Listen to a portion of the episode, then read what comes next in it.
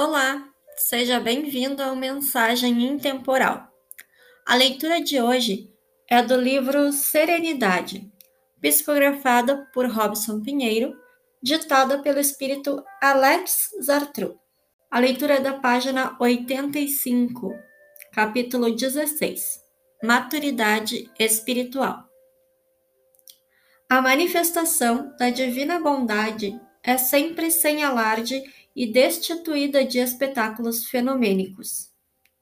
Os homens buscam sempre a revelação superior dos emissários do alto em coisas espetaculares ou de qualquer forma que chame a atenção dos espectadores. Aguardam a intervenção espiritual, dizendo ser necessário que se realize desta ou daquela maneira, pois precisam acreditar pedem sinais e manifestações externas de um poder que julgam sobrenatural. Entretanto, as manifestações de Deus nas vidas de seus filhos são sempre singelas e de forma a falar mais ao sentimento do que à vista.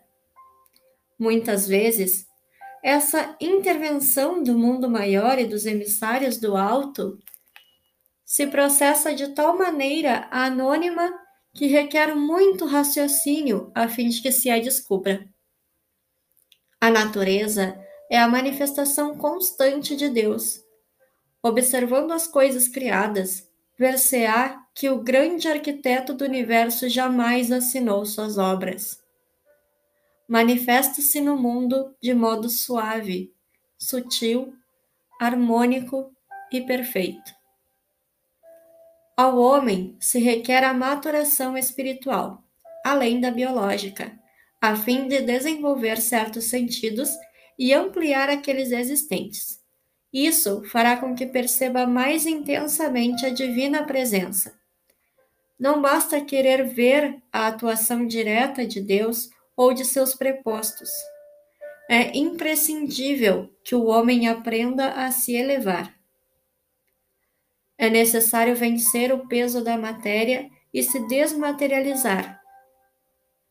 É uma realidade que, através da espiritualização ou da santificação interior, o ser poderá perceber a manifestação mais intensa do poder de Deus. Há que desenvolver a voz de maneira harmoniosa e educar as potencialidades do Verbo, a fim de entrar em sintonia com Deus que fala pela voz inarticulada da natureza. Há que educar o ouvido para ouvir a melodia dos imortais, selecionando as fontes e o conteúdo do que se ouve. Ouvir bem transcende o simples escutar. Aprendendo a sublimar esse sentido divino, poderão ser superados os limites das ondas hertzianas e captada a voz de Deus no interior de si. É urgente a necessidade de educar a visão, a fim de perceber-se, descobrindo Deus em cada ser, vendo-o em cada criatura. A visão interior, psíquica, espiritual, é necessária para ver que Deus e seus mensageiros manifestam-se em toda parte. É preciso desenvolver a sensibilidade do tato, do olfato, do paladar e de todas as manifestações da vida em si, a fim de transcender todas as formas objetivas e penetrar no subjetivismo da criação. Assim, o homem interior sintonizará com o Criador e verá quanto Deus fala, como Deus age, onde Deus se manifesta a flor, a lágrima caída ou contida, a dor, o sorriso, a tempestade, a brisa suave, a vida que chega. A vida que parte trazem a mensagem de esperança, a voz de Deus que fala serenamente ao coração.